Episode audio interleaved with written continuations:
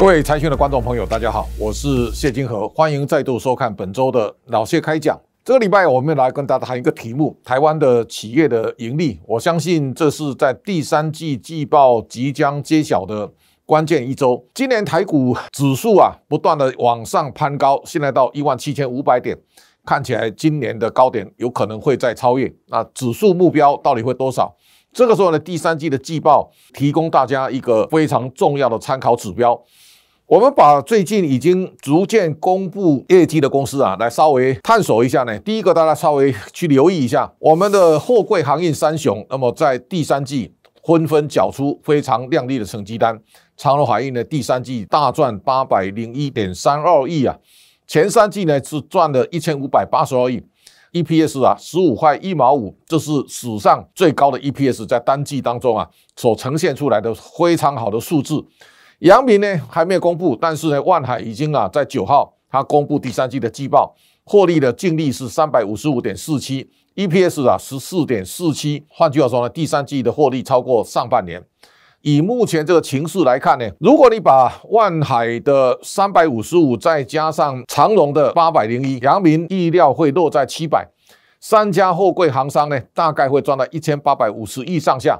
那这个是罕见的非常好的成绩单。好，现在这个情势来看呢，我们也看到国内的本土法人啊，大概对明年的货柜航运的，包括运价，也包括运载力量的紧迫，对明年的货柜航运都有很高的目标价。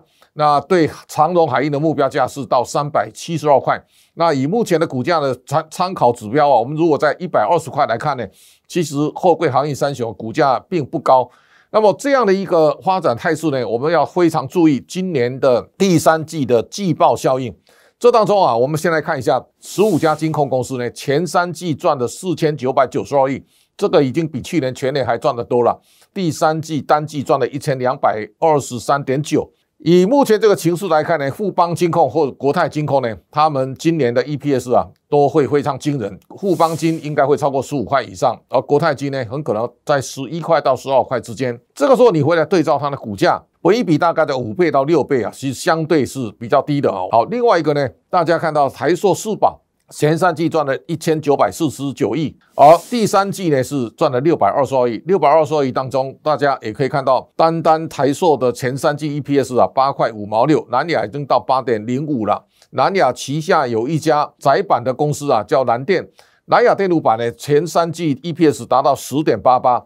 这个时候大家可以看到，南亚跟台硕今年很可能一股都赚超过十块钱以上。以现在的股价呢，本益比不到十倍。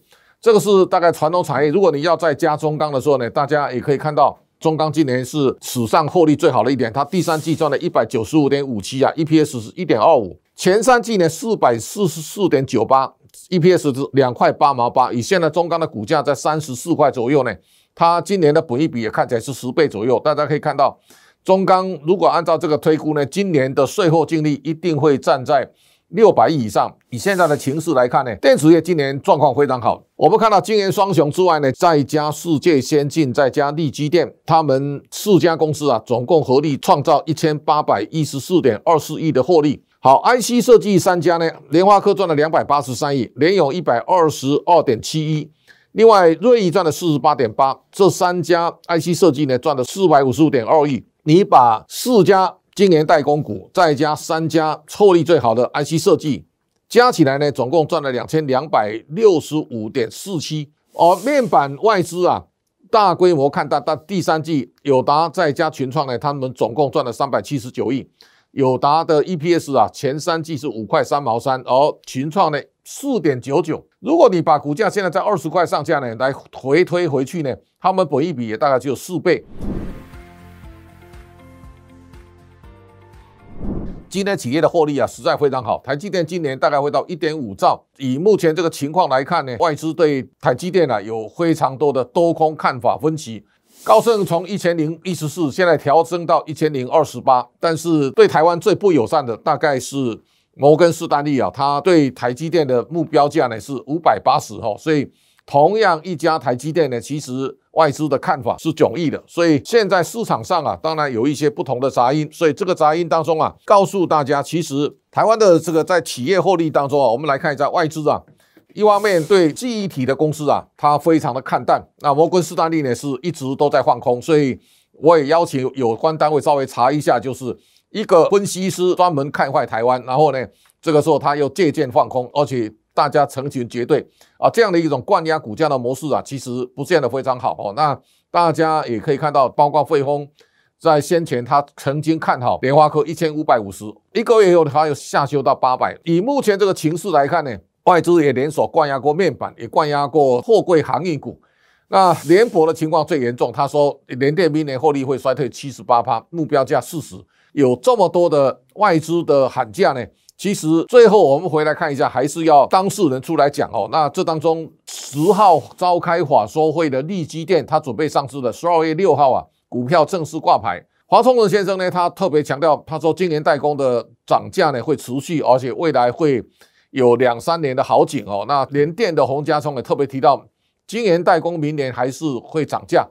那这个涨价也包括结构上的需求的调整，包括五 G 啦、电动车啦。好，现在又出现一个元宇宙的概念呢，这个对高速运算晶片啊，又带来更大的憧憬跟力道，所以大家可以关注这个未来的变化。我们看到联电的获利其实它逐季在上升，你看到到第一季零点八五，到第二季已经零点九八了，到第三季是一点四三。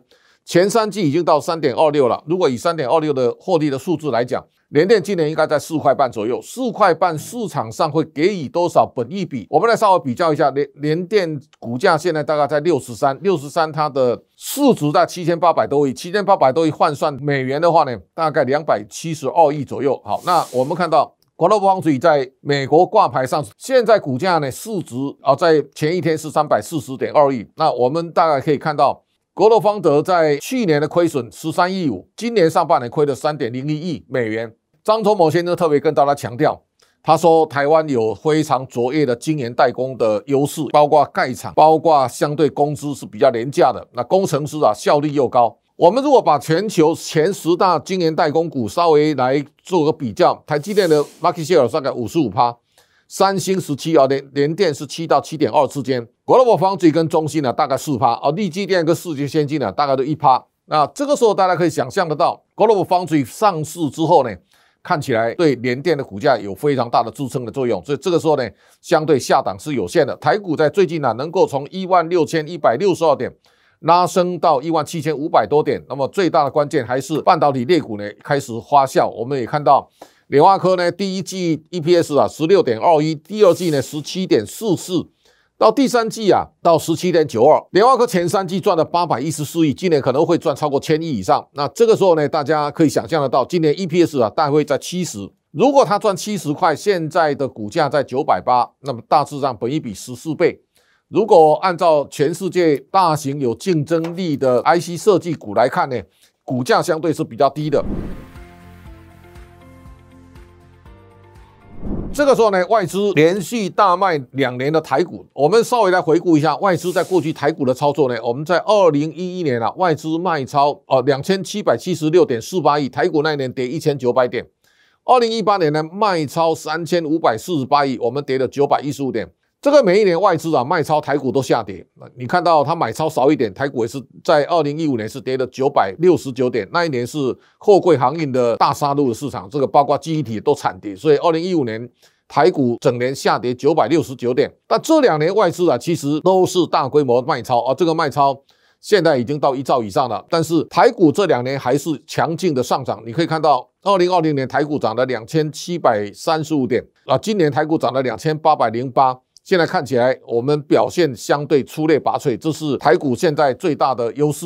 那如果今年全体上市贵公司呢，我们的获利啊可以达到四兆左右的话呢，比去年的二点四六兆呢，大概成长六十二点六趴，这是全世界最卓越的盈余成长的市场。那么在这种情况之下呢，明年的股息配发如果超过两兆四以上呢，它的值率超过四点六趴。那大家特别注意了，以现在的本益比非常低的，比方说像富邦金或国泰金，或是现在我们所看到的货柜航运三雄，他们现在本益比都非常低。包括现在的面板，比方说友达前三季赚五点三三，如果他今年赚六块，他只要现金配发超过三块，明年的股息值率大概超过十几趴。长荣现在他今年赚四十块。那以过去的这个情况来，如果它盈利配发一半来配息，长荣如果配十五块或到二十块，它的值利同样都会超过十趴以上。以台股现在的情况来看呢，是长线保护短线。换句话说呢，我们现在仍然虽然指数在一万七千点以上，但是台股仍然具有物美价廉的特质啊。唯一的是，彭博最近在盘点，明年股市大概有五大风险，大家值得要关注的。第一个呢，企业以获利成长会放缓。二零二二年呢，要超过四兆可能性就不高了，所以相对会在高基期。第二个呢，物价开始走高了。我们如果按照行政院主计总处呢，今年的物价上涨是一点七二趴，明年可能会超过二以上。第三个呢，央行太快变成鹰派，就是如果央行的货币政策趋紧啊，这个会给世界带来非常重大的影响，全球复苏的力道减速。这个也是货柜行业在最近啊，为什么本益比相对低啊？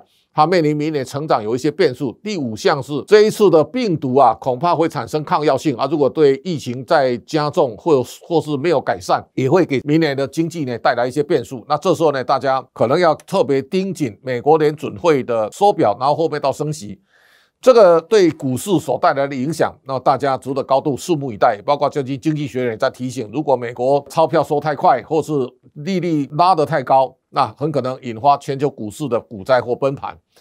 台股走到这里，我想我们现在有非常卓越的基本面，这个卓越的基本面也会牵动到明年的股息配发。一个呢，global 方注大概会刺激台湾的晶圆代工股往上。另外呢，我们现在整个产业，包括传统产业，包括电子业呢，获利都是持续在走高。在这种情况之下呢，台股有长线保护短线的。